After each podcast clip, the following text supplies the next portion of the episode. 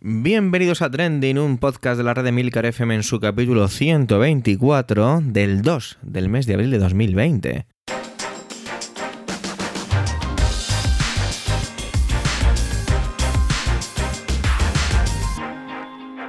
Trending es un podcast sobre lo que pasa, sobre lo que ocurre, sobre las noticias que pueblan las redes sociales.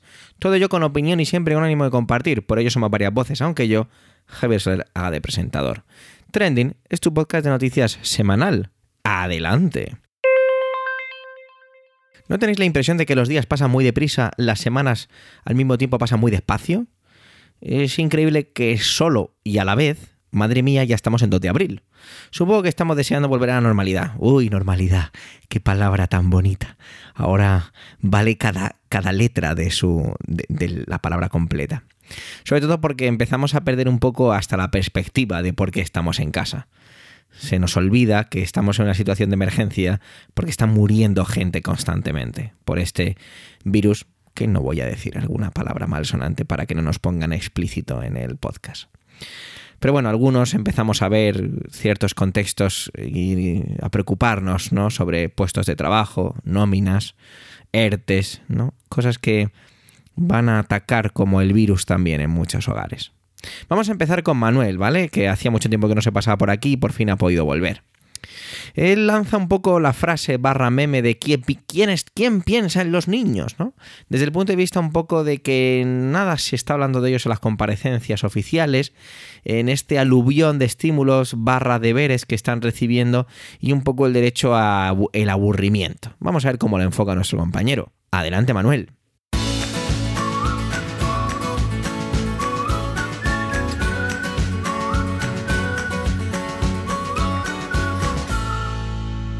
Hola oyentes, hola equipo trending.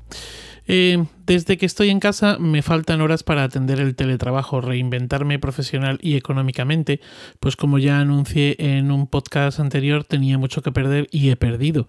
Bueno, como una buena parte de los trabajadores pymes autónomos de este país, sin querer con esto hacer de menos a los que han perdido a seres queridos, que en mi caso también ha sido así.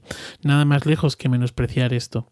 Me faltan horas, me faltan horas para atender a mi hijo, las comidas y cenas, la limpieza, la compra extrema, que apuro mucho, eh, aplaudir, así que no sé muy bien cómo lo hacen otros con todo eso que nos llega por varios sitios, la zumba eh, o zumba, el pilates, yoga, recetas de cocina, eh, canal no sé qué, canal no sé cuántos, bueno, todo este tipo de cosas que me imagino que les suenan. Pero es que esas horas que me faltan a mí le faltarían a mi hijo si estuviera todo el día atento a las ofertas enlatadas la mayoría, o directos en redes sociales y en los que es un mero espectador, eh, que me llegan, que le llegan, que nos llegan, como si todo pasara por tener al chiquillo totalmente entretenido a base de pantallazos. Libros digitales que se liberan, cuentacuentos, conciertos infantiles, circo, magia, cocina para pepques, eh, canal de manualidades, eh, librerías que emiten en streaming, eh, cuentacuentos que emiten en streaming, en, en Em, bueno, hay absolutamente de todo. Yo no tengo tele, la rompió mi hijo cuando empezó a, andar. Y, es una de las mejores cosas que me han podido pasar. Bueno, les matizo un momento esto. No tengo tele porque la tele que yo tenía hasta ese momento era una tele panzuda. No teníamos tele plana, ni de momento la voy a tener. Era una tele de esas panzudas eh, que eh, llevaban un euroconector. No sé si se acuerdan de esto. Cuando la tele estaba mm, puesta en un mueble al nivel en el que él, eh, cuando empezaba a andar, se apoyaba, de manera que acabó metiendo el euroconector dentro de esa panzuda tele. Y bueno, pues mm, cada vez que queríamos su madre y yo pues ver algo, teníamos que andar moviendo el, el, euroconector, uno se sentaba en el sofá, el otro movía el euroconector, le decía para, para ahí y ya, total, que al final decidimos deshacernos de la televisión por un tiempo y desde entonces no ha vuelto a entrar en mi casa. Bueno, aún así, cuando quiero, cuando queremos ver algo, pues somos unos afortunados porque tenemos conexión a Internet y eh, seleccionamos lo que vemos. Tenemos eh, un par de dispositivos eh, móviles con los que podemos, em, bueno, pues seleccionar lo que queremos y, bueno, pues ahí es donde vemos lo que nos apetece.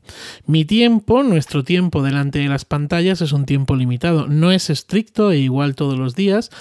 todo depende de lo que el día nos de pare, pero no de ahora, no de ahora, sino de hace pues seis o, o siete años que ocurrió esto de la tele que les he contado.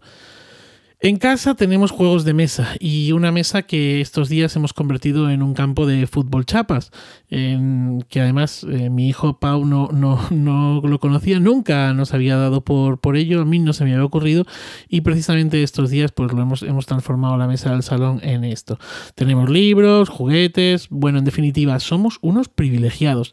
Nos falta creo yo, como a la inmensa mayoría, pues un patio. ¿eh? Mm, bueno, nosotros ni siquiera tenemos terraza o balcón, aplaudimos en unas ventanas y tomamos la vitamina D en esas eh, ventanas cuando nos da por ah, estar asomados o, dedicarnos a mirar el cielo, eh, la nieve estos días o la lluvia. Creo que en estos tiempos difíciles que vivimos nos hemos vuelto tarumba con muchas cosas desde eh, el tan citado acopio de papel higiénico hasta el eh, tutelar como adultos el tiempo de ocio de los menores a nuestro cargo. Em, no mm, solo con toda esa eh, solidaridad y mercado de las redes y canales digitales, de las televisiones, etcétera, etcétera, no, no, no, sino también con no dejar que nuestras criaturas se aburran. En el aburrimiento surge un juego libre inocente, espontáneo, creativo, que es imposible encontrar en otros momentos. Escuché a Elvira Lindo unos días atrás hablar precisamente de esto, de cómo el, el, aburrimiento, entre otras cosas, la llevó a ser lo que es una escritora, alguien capaz de crear ficción y arte. Cuando mi hijo me dice me aburro, yo siempre respondo pues me parece muy bien, le digo. Son, bueno, en ocasiones uh, unos segundos o solo unos minutos de dar tumbos por la casa o su habitación hasta que algo atrae su atención. El último día, mm, sin ir más lejos, lo que llamó su atención fue una grieta del techo eh, de la cocina y bueno, pues allí estaba él embelesado. Cuando le pregunté ¿qué estás haciendo? me dijo mirar la grieta y pensar que con todo esto del coronavirus mis amigos van a tener que aplazar la celebración de sus cumpleaños y allí estuvimos. Bueno, creo que hemos eh, trasladado nuestro estrés, y no es de ahora, esto viene de antes, a, nuestros menores, em, a los que tenemos, teníamos eh, súper activos con extraescolares, actividades a mogollón, bla, bla, bla, bla, bla, bla, bla, bla, bla, bla. Porque cada vez más consumimos tiempo de vida y no vivimos. Por eso nos parece impensable que los menores se aburran, no nos lo podemos permitir. Si durante el confinamiento aprende a hacer pan o el saludo al sol, mucho mejor, eso que se lleva. Y miren ustedes, pues a mí el saludo al sol y el hacer pan me parecen muy bien. Me parece muy bien todo esto de lo que estoy hablando, me parece fantástico, pero con mesura. Con mesura. Y tengo la sensación, al menos por los papás y mamás con los que me relaciono a través eh, del, WhatsApp de la clase de mi hijo y, y, otras eh, redes, pues, pues que se nos ha ido la cabeza. No pretendo dar lecciones a nadie sobre la crianza de los hijos. Para nada, por favor, para nadie. Si alguien se ha ofendido con esto que he dicho, pido de antemano eh, disculpa. No, eh, no era mi intención en esta intervención de hoy dar lecciones a nadie. Em, todo lo contrario. ¿eh? Y bueno, tan solo quiero hacer un alegato del aburrimiento. Viva el aburrimiento. Feliz día y feliz vida.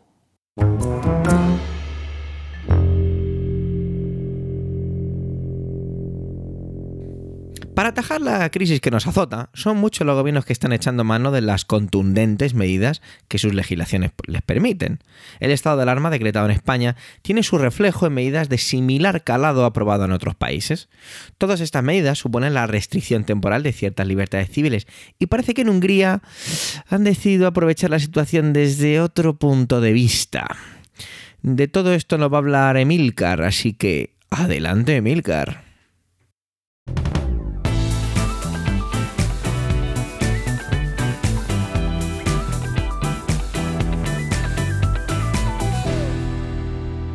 La Unión Europea tiene un problema interno grave. Seguramente algunos me diréis que tiene varios, o que tiene más de uno, o que en estos momentos tiene un montón. Pero yo me refiero a uno importante, que ya estaba de antes y que se ha ido agravando con el tiempo, hasta encontrar en la situación actual su caldo de cultivo ideal para enquistarse. Me refiero a Hungría y a su primer ministro Víctor Orbán.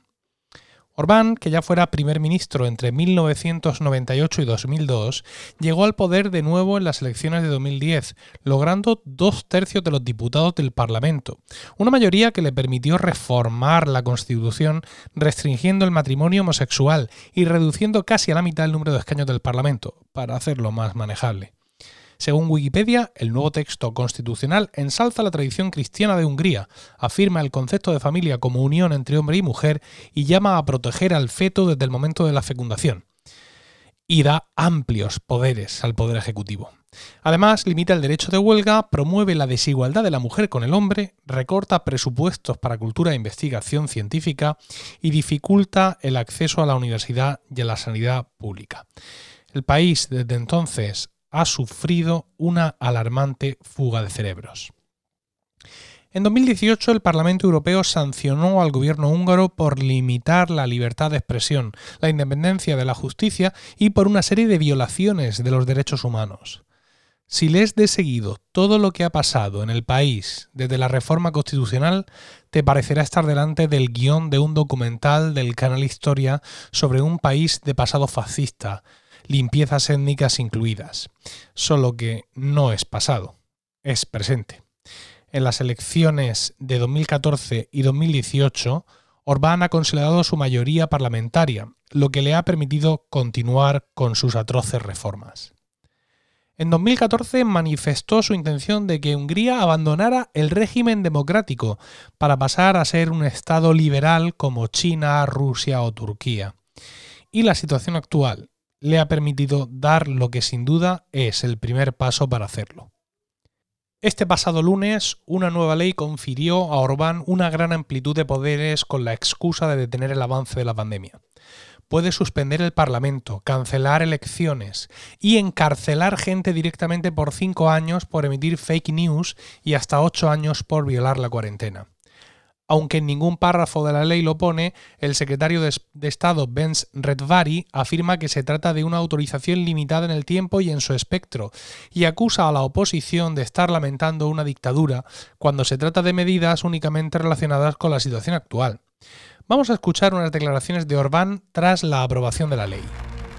No sin una enorme reticencia, he accedido a este ruego. Yo amo la democracia amo la República. En el momento en que esta crisis haya remitido, renunciaré al poder que me otorgáis.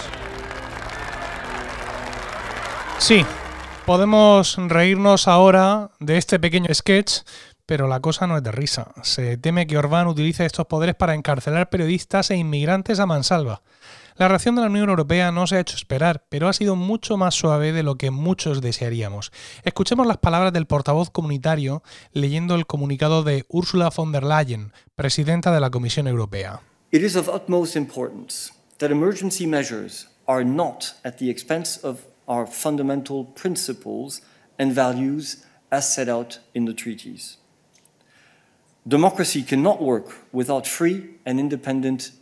Literalmente, este párrafo dice es muy importante que las medidas de emergencia no se produzcan a expensas de nuestros principios y valores fundamentales recogidos en los tratados. La democracia no puede funcionar sin medios libres e independientes. Os dejo en las notas del programa el enlace al vídeo completo. Ahí podréis escuchar la declaración en su totalidad. Una declaración donde se ve que von der Leyen y yo tenemos la misma habilidad, que es hablar del problema, de la situación crítica, sin siquiera mencionarla que yo no mencione a nuestro invisible enemigo se puede ver como una excentricidad o una necesidad de mantener la cordura estos días. Que von der Leyen no mencione a Hungría ni a Orbán puede indicar que quizá no haya querido, en estos momentos terribles, atacar directamente el problema húngaro, pero es cierto que sus declaraciones han resultado algo decepcionantes. Esperemos que Europa pueda librarse de la actual crisis a tiempo de evitar otra que potencialmente puede ser mucho más peligrosa.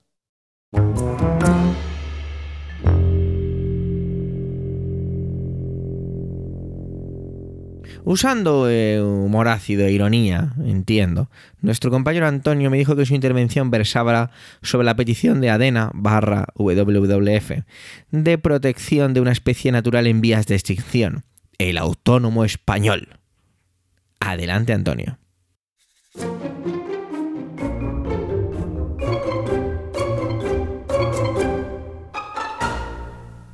Saludos, soy Antonio Rentero del podcast Preestreno y esta semana en Trending no voy a hablaros ni de cine ni de series de televisión. Os voy a hablar de los autónomos, un colectivo al que pertenezco. Soy afortunado al poder seguir trabajando con normalidad en casa, facturando, cobrando y pagando impuestos, que ya me han cobrado la cuota. Pero el daño que está ocasionando este gobierno a autónomos y también a pequeñas y medianas empresas que no pueden hacer como yo, es decir, seguir trabajando. Afortunadamente puedo seguir teletrabajando y eso no me impide emitir mis facturas y cobrarlas. Pero como digo, este, este daño es gravísimo y no sé si incluso irrecuperable. Porque se está abocando a profesionales y a empresarios a la incertidumbre o incluso a la dolorosa decisión de tener que cerrar su negocio. Porque eh, se está aumentando la previsión de gasto, cosa lógica ante esta situación, no, no queda otra alternativa pero al tejido productivo no se le están facilitando las cosas y, por supuesto, ni hablar de contener gasto público superfluo. Todo el necesario y yo creo que justificado incremento de gasto público para combatir los efectos de esta pandemia que vivimos terminará sosteniéndose sobre los hombros de muchos empresarios, pero sobre todo de muchos autónomos que ya llevan tiempo al límite. De hecho, muchos tendrán que terminar engrosando las listas del paro mientras dolorosamente ven cómo no se limitan determinados gastos que seguro que todos coincidimos en que habitualmente puedan parecernos superfluos, pero en esta ocasión incluso todavía con mayor razón. Y ojo, porque esto no es nuevo, ya tuvimos eh, años atrás, de hecho coincidió con el momento en el que eh, ganó las elecciones eh, Mariano Rajoy, un momento en el que aunque nos hemos quejado o hay quien se ha quejado de muchos recortes, pero sí que es cierto que hubo mucha gente que le votó para que hubiera unos recortes que controlaran un poco el desastre al que nos veíamos abocados y no hizo aquello. En aquel momento se dictaron una serie de medidas que endurecían mucho la situación para muchos profesionales, para muchos autónomos, para muchos asalariados, para, muchos funcionarios, pero los primeros que no daban ejemplo fueron los mismos cargos públicos, los representantes que hemos elegido para, nosotros. Se nos abocaba a todos a una serie de recortes, tanto en prestaciones como en sueldos, pero eh, los gobernantes no participaban de ese sacrificio.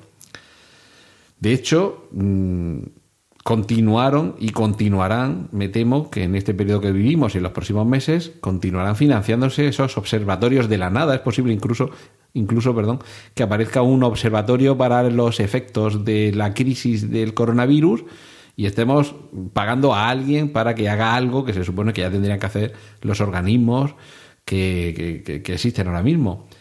Seguiremos con estructuras públicas duplicadas y triplicadas, seguiremos teniendo esos conflictos entre distintas administraciones porque las competencias están repartidas o hay puntos de colisión entre ellas y en algunos momentos habrá dos o tres personas, o dos o tres organismos, o dos o tres mandos o, cargos públicos remando en la misma dirección o en direcciones contrapuestas dentro de la misma barca, mientras que seguro que habrá también otras, otras zonas de colusión en las que simplemente nadie haga nada pensando que no, pero esto, es, eh, esto le corresponde a, a la otra administración, no, pero esto no es competencia mía, es del otro.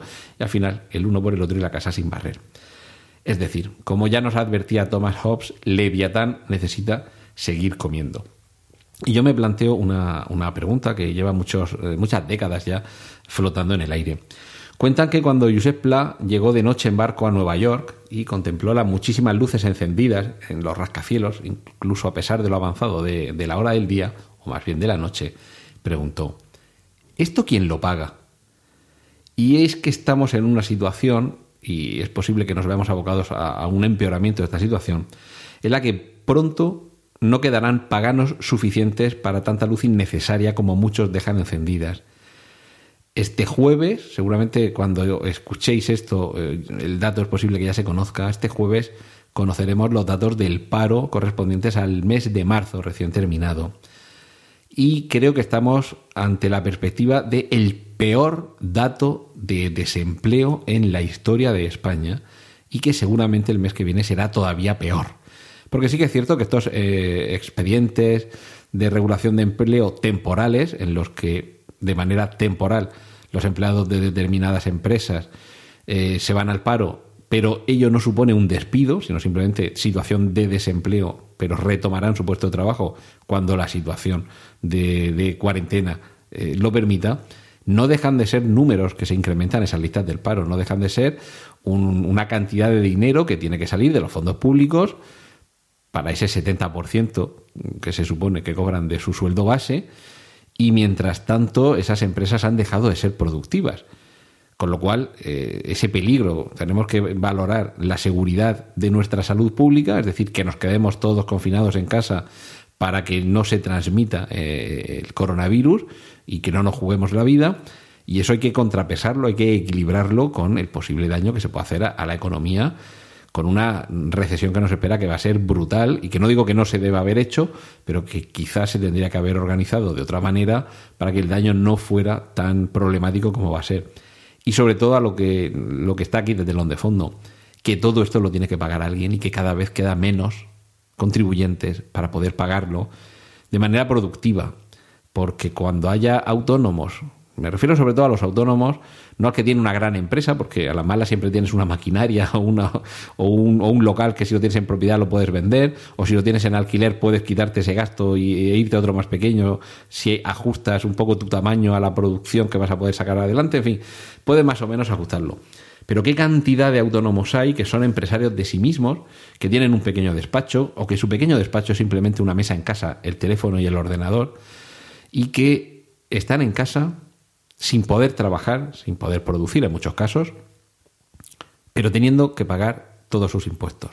Y esto llega un momento que el desequilibrio les va a abocar a tener que abandonar, no poder seguir. De hecho, muchos están ya un tiempo en el, en el punto de equilibrio en el que casi parece que empezamos a sacar la cabeza, casi parece que empezamos ya de verdad a salir del todo de la crisis y ahora viene esto y no estoy diciendo que no, se, que no hubiera otra alternativa, pero seguro que había una alternativa mejor que esta, que es obligar a, millones de personas a estar en casa, a no poder trabajar, a que se les prohíba trabajar, pero que se les obligue a seguir pagando unos impuestos cuando no tienen una fuente de ingresos para soportar eh, esas cantidades que deben abonar.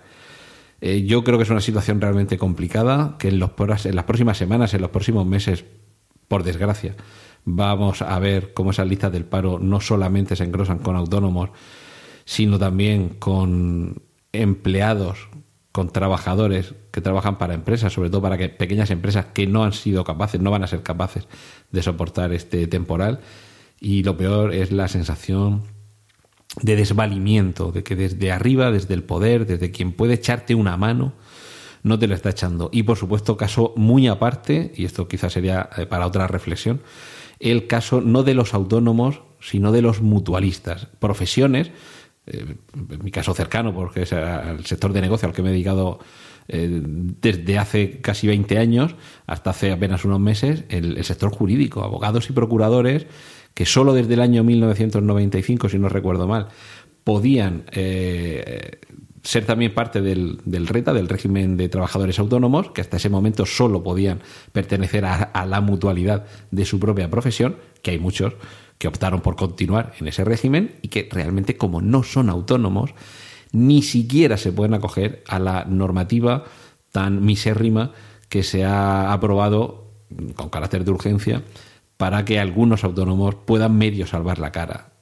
Tenemos, no vamos a decir millones, pero bueno, decenas, centenares de miles de otros profesionales, profesionales liberales que no se pueden acoger al régimen de autónomos porque tienen la opción de ser mutualistas, es eh, en la mutua en la que están no se contemplan esas medidas porque el gobierno ni se ha acordado de ellos. Por eso digo esa sensación de desamparo y que también, repito, habrá muchos abogados, muchos procuradores, arquitectos, profesionales liberales que se acogen al sistema de mutuas, que por no estar contemplada su situación en la, la legislación sobre autónomos, básicamente habrá muchos que cuando termine la cuarentena simplemente levanten la persiana del negocio para hacer liquidación y volver a echarla y, engrosar las listas del paro. Esto me parece eh, incalificable y, y los que cruzamos los dedos tenemos la suerte de poder seguir trabajando a pesar de, de estar en, en, cuarentena, de poder seguir trabajando desde casa, que encima algunos nos hayan declarado sector esencial para, para que la economía siga funcionando y la sociedad no se hunda, pero el hecho de que a uno personalmente la cosa no le vaya del todo mal no implica que te olvides de todos aquellos a los que no les está yendo precisamente bien y que tienen unas perspectivas eh, muy poco halagüeñas. Así que preocupémonos también de estos profesionales porque ese tejido productivo en, base, en, gran medida, se basa en su esfuerzo, en su trabajo y no se les está ayudando nada, no se está acordando nadie de ellos. No sé si también tendremos que salir a las 8 de la tarde a aplaudir por ellos. En fin, esto era lo que quería compartir esta semana con vosotros. Os dejo que sigáis disfrutando con los contenidos de mis compañeros aquí en Trending. Un saludo de Antonio Rentero.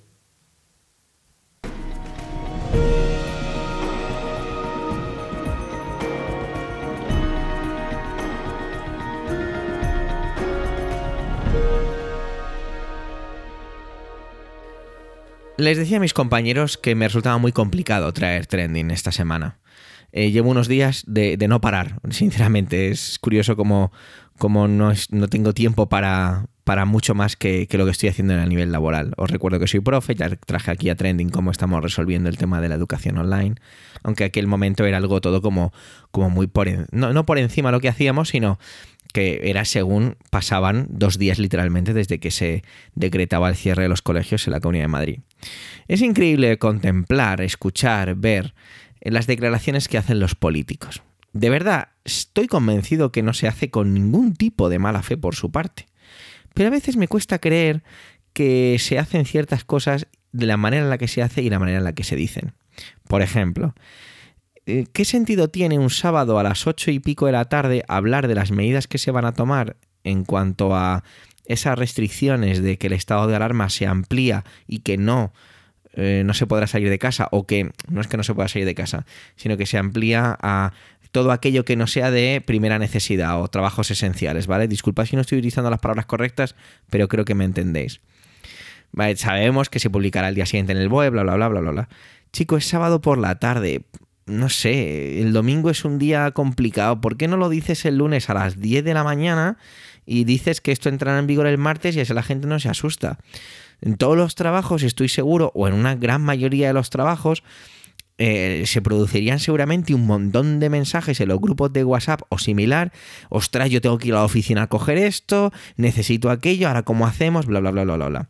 Insisto, seguro que no se hace a mala fe. Estoy seguro. ¿Vale? Seguramente tienen otras cosas en su orden de prioridad que pensar en la hora a la que están diciendo esto. Pero, jolín, tienen gente trabajando con ellos como para que alguien levante la mano y digo, em, un momentito, es sábado, son las siete y media. ¿Por qué no retrasamos este mensaje y hablamos de otras cosas hoy que también son importantes y lo dejamos para otro momento?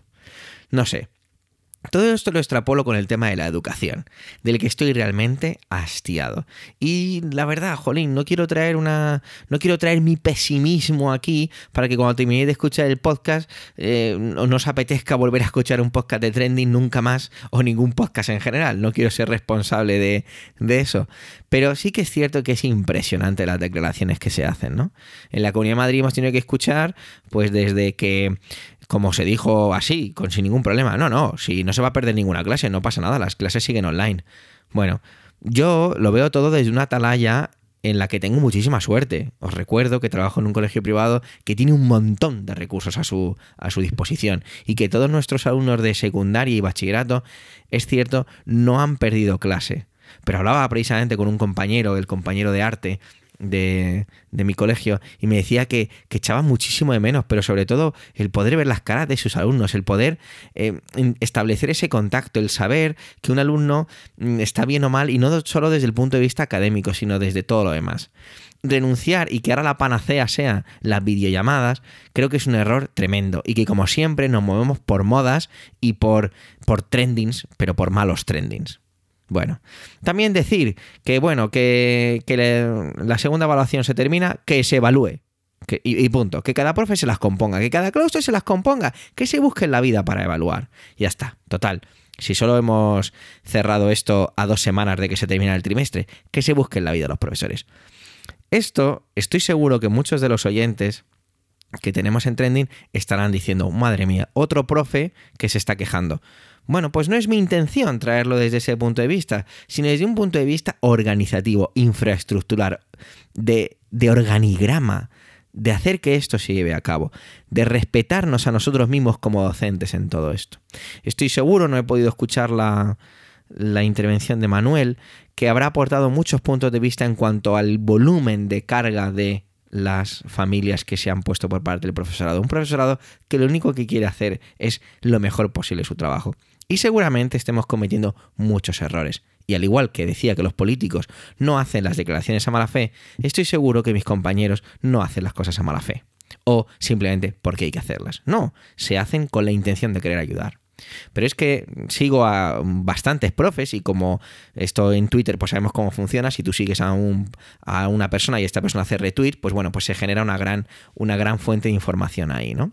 Entonces, no hago más que leer eh, personas que, que, han intentado contactar con su alumnado por llamadas telefónicas, correo electrónico ya, vamos, eso es en algunos casos casi un imposible, y ni siquiera han conseguido contactar después de 15 días con una familia, con familias que tienen.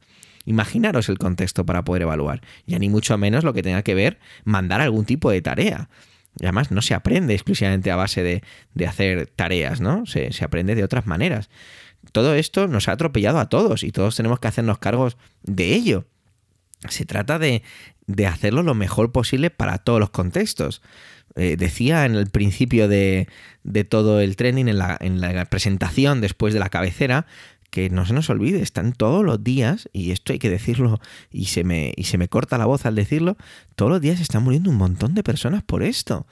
Eh, ¿Cuántos casos habrá de, de, familias que están recibiendo un aluvión de, de emails por parte del profesorado con toda su buena intención y acaban de perder un, un miembro de la familia?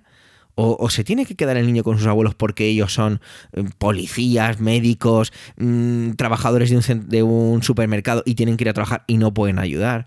Es decir, todo esto es muy complejo y los políticos simplemente, en cuanto al tema de la educación, en este caso, están simplemente desplazando y, no haciéndose cargo de la situación. Por un lado, al principio sacando pecho, diciendo que no, no, si aquí no se va a perder un día de clase, el horario, el, eh, el horario no, perdón, el calendario escolar no se modifica. Luego que sí, luego que ya veremos con el tema de la evaluación. Ahora no, no, que los colegios se evalúen y que sí, que se manden boletines es todo errático, cada día te levantas y no sabes qué va a decir las familias mareadas, nosotros intentando hacer lo mejor posible delante de una pantalla de ordenador, eh, dando soporte técnico, dando soporte pedagógico y todo esto, y, vemos que, lejos de conseguir algo, incluso estamos deseducando, creo, en algunas situaciones. También se, se decía yo creo, soy de la opinión, esto no lo, rebobinar un poco, ¿vale? No se decía, yo creo que una cosa que está bastante, bastante clara es que la EBAU, la prueba para acceso a la universidad, va a existir, o sea, se va a hacer la EBAU y que, y que bueno, pues hay que ver cómo, cómo se hace y que entonces los alumnos van a volver en algún momento a las aulas, ¿vale? En los otros niveles, pues ya veremos, ya veremos. Imaginaros ahora solo uno durante unos segundos yo a nivel privado esto cómo funciona no quiero que. No significa que, oh, pobre, el pobrecito Javier aquí en trending contando su pena. No. Como cualquier otro trabajador que está viviendo una situación de incertidumbre, porque puede ocurrir. Seguramente alguno de vosotros, ojalá no, ojalá no, ¿eh? pero seguramente alguno de vosotros tenga cierta incertidumbre sobre su puesto de trabajo, porque así son las cosas. Pero es curioso cómo eh, en la educación, que es una herramienta tan política en este país y tan poco respetada por nosotros mismos, a veces los propios docentes, está siendo un foco de no de ataque, porque en esta sociedad que vivimos, y si te metes en Twitter ya apaga y vámonos, como bien sabéis, hoy, queridos oyentes de Trending, sino desde el punto de vista de, de esa constante improvisación. Porque, ¿qué sentido tenía hablar de la evaluación cuando no es que no le interese a nadie, sino que no hay una manera estándar o sencilla de hacerlo? Fenomenal. Demos por finalizada esta evaluación ya veremos de qué manera la podemos calificar. Vamos a seguir aportando lo máximo a nuestras familias a ver si nos podemos ver en la tercera evaluación. ¿Vale? Así de sencillo. No digas nada de eso. O mm, cuando se empieza a especular incluso de dar el curso por terminado. ¿Y eso qué significa? Significa que todos los docentes eh, dejan de mandar cualquier tipo de recurso que puedan hacer llegar a las familias de la forma en la que sea y ya está. Directamente, ¿no? De repente los docentes que ya gozamos de muchas vacaciones y somos totalmente criticados por ello, oye, pues haberte hecho maestro. Yo me hice maestro por las vacaciones, no por el sueldo. Espero que se entienda un poco la acidez. Eh, entonces, ya está. Si, se hubiera parado el curso, bueno, perdón, si se hubiera parado, si se hubiera dado por terminado el curso, ¿qué ocurre con las familias y los niños y los, y los docentes? O sea, el Estado hubiera, a nivel público, yo no hablo a nivel privado, imaginaros eh, la carambola, ¿eh? Hablo a nivel público. Eh, a nivel público cogen, ya está, se echa el cierre, se acabó. Los niños en casa, los profesores también en sus casas, haciendo que nada, a nivel sueldo, esto cómo funciona, ¿Qué, se hace, porque los profesores normalmente también tenemos hipotecas que, pagar, como cualquier otro trabajador. Como el mecánico que no puede ir a arreglar coches es autónomo y tiene su negocio. Y a ver, estoy convencido que la intervención también de Antonio habrá sido muy interesante a nivel de todo esto, de los autónomos. Entonces, lo que yo pido en este sentido, o lo que ojalá eh, pudiéramos conseguir, una quimera, un grial, sería que los políticos, a lo mejor no hay que hablar tanto, a lo mejor no hay que salir tanto a hablar, y a lo mejor hay que dar simplemente pinceladas y por favor escuchar a los profesionales que están detrás, en este caso de la educación que se pongan en contacto no con las consejerías de educación, sino que la consejería de educación se ponga en contacto con directores de centros, de centros públicos, concertados, privados, que se establezca una comunicación real. Oye, ¿cómo lo estáis haciendo? ¿Cómo estáis resolviendo esto?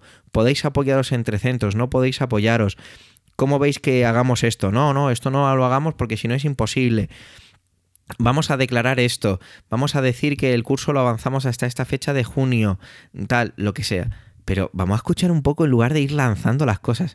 Porque además, además, lo más curioso de todo esto, y acá hago una pequeña coma y digo, soy profesor de educación infantil, os lo recuerdo.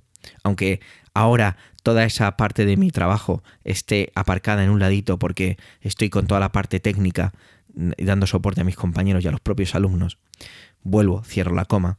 Eh, se trata de, que la, de que la educación ahora mismo está totalmente, está totalmente dividida en dos grandes trozos, o en tres grandes trozos incluso diría. La universitaria yo creo que ni siquiera se está dando, se está dando por, por afectada. Aunque esté afectada, ¿eh? Digo, no digo que no esté afectada, digo que a lo mejor ni siquiera la están metiendo en la ecuación. Porque como son adultos y es clases online, que estoy segurísimo que habrá universidades. Bueno, estoy segurísimo, no. Lo sé, porque he hablado con personas alrededor de, las, de ciertas universidades que no están haciendo absolutamente nada en 2020, carreras de ingeniería en las que no han sido capaces de poner y montar algún tipo de plataforma para dar algún tipo de clase online, ¿eh? Tela. Pero bueno, como veis, me voy encendiendo por momentos, perdonarme. El, por otro lado, todo lo que tiene que ver, qué es lo más importante para todo el mundo, por lo que se ve, no digo que para mí, ¿eh? pero por lo que se ven todas las declaraciones y todo es siempre el tema de bachillerato, ¿vale? Pero todo lo que es secundaria, bueno, como va ahí, digamos que cerquita de bachillerato algo le toca, pero primaria infantil están totalmente olvidadas con esto, totalmente. No se están teniendo nada en cuenta en ese tipo de, de contexto. ¿Por qué? Porque a lo mejor no se puede hacer nada. Bueno, pues que se diga, que se verbalice. que se verbalice directamente, o a lo mejor sí se puede hacer. Mm, Yo llevo, hoy cuando grabo esto es miércoles por la tarde-noche y estamos estableciendo unas estrategias, unos planes para trasladar todos los recursos de los que podemos disponer que se nos ocurren, y estoy abierto a cualquier tipo de sugerencias, lo puedo asegurar, para incluso a niños de dos años hacerles llegar algún tipo de contenido creado por, por, los, por el profesorado. Entonces, lo que, lo, lo que yo pido hoy, lo que imploro desde mi hogar, desde el que hace mucho tiempo que no salgo, y me quedaré todo lo que sea necesario, porque eso, eh, eso va allá por delante.